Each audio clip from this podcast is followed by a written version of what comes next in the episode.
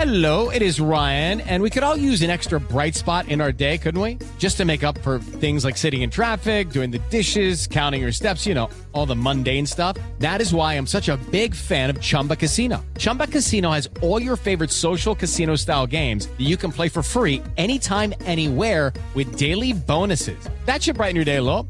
Actually, a lot. So sign up now at chumbacasino.com. That's chumbacasino.com. No purchase necessary. BGW. Void were prohibited by law. See terms and conditions. 18 plus. 7 en punto, panorama informativo 88.9, información que sirve. Yo soy Alejandro Villalbazo en el Twitter, arroba Villalbazo13. Es lunes 3 de octubre, Iñaki Manero. Y en el panorama, el pilotaje del nuevo plan de estudios de la Secretaría de Educación Pública seguirá adelante, Moni Barrera. La Asociación Civil Educación con Rumbo informó que el juzgado sexto del distrito en materia administrativa en Ciudad de México concedió una suspensión para la entrada en vigor del programa piloto implementado por la Secretaría de Educación Pública en 960 escuelas públicas por considerarlo inconstitucional y señala que analizará la constitucionalidad del modelo educativo. Por su parte, la SEP informó que no ha sido emplazada en el juicio y en tanto continúa el proceso legal, seguirá la implementación del programa piloto del nuevo plan de estudios para educación preescolar, primaria y secundaria en 960 escuelas del país. En 88.9 Noticias, Mónica Barrera. Vamos al panorama nacional. Ayer una balacera entre criminales y militares se registró en las inmediaciones de Plaza Andares en Zapopan, Jalisco. El gobernador del estado, Enrique Alfaro, confirmó que una persona falleció, cuatro civiles resultaron heridos y dos presuntos culpables heridos fueron puestos a disposición de las autoridades. Un helicóptero de la Secretaría de Marina se desplomó alrededor del mediodía del sábado en el municipio de Centla, en Tabasco. Trece muertos y dos lesionados es el saldo.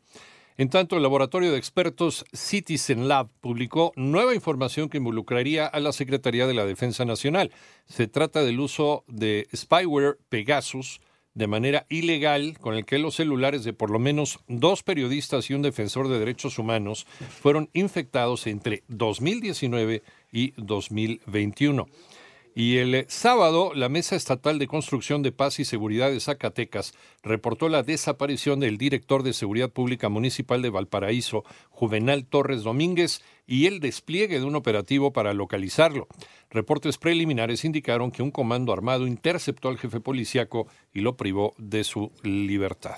En más, aquí en Panorama, en 88.9 Noticias, un juez federal en los Estados Unidos emitió su veredicto respecto a la demanda presentada por México contra fabricantes de armas allá en el país de la Unión Americana. Toño Aranda. Un juez federal de la Corte de Distrito de Boston, en Estados Unidos, desestimó la demanda que el gobierno de México entabló contra un grupo de empresas estadounidenses fabricantes de armas. El juez consideró que las compañías demandadas gozan de la protección de la ley estadounidense y que está impedido para cuestionar la voluntad del Congreso de ese país, aun cuando los señalamientos de la demanda puedan evocar una respuesta empática. La Secretaría de Relaciones Exteriores adelantó que apelará el fallo y seguirá exigiendo que los responsables por la venta negligente de armas en Estados Unidos que son traficadas a México rindan cuentas por la contribución a la violencia en nuestro país que esto implica. Para 88.9 Noticias, Antonio Aranda. En el panorama internacional, la noche del sábado, vaya tragedia, al menos 127 personas fallecieron en un estadio de Indonesia luego de que fanáticos enardecidos invadieran la cancha y la policía respondió con gases lacrimógenos. Esto provocó una estampida, según la versión de las autoridades.